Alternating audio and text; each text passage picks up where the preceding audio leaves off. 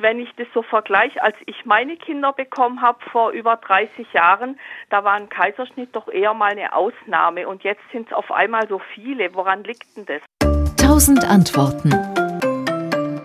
Also Sie haben völlig recht. Ich gebe in, in Deutschland ist äh, per se die äh, Zahl der Kaiserschnitte, die sind weltweit sehr stark gestiegen, aber eben auch in, äh, in, in Deutschland ähm, ist die sehr stark gestiegen in den letzten Jahrzehnten.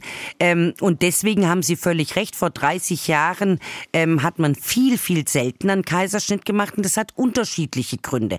Also eine Zahl, ein Teil ist berechtigt, weil ähm, in Deutschland die Mütter auch immer älter werden. Es gibt verschiedene Schwangerschaftsrisiken, der Mutterkuchen liegt falsch oder solche Sachen, da kann man gar nicht normal entbinden.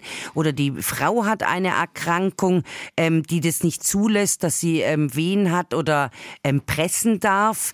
Aber in der überwiegenden Mehrzahl der Fälle ist ein Kaiserschnitt nicht zwingend notwendig. Es gibt natürlich auch den, Gott sei Dank jetzt inzwischen seltenen Fall, dass eine Frau ohne irgendwelche medizinischen Gründe einen Kaiserschnitt möchte. Aber das Beste ist natürlich die normale Geburt sowohl für Mutter und Kind.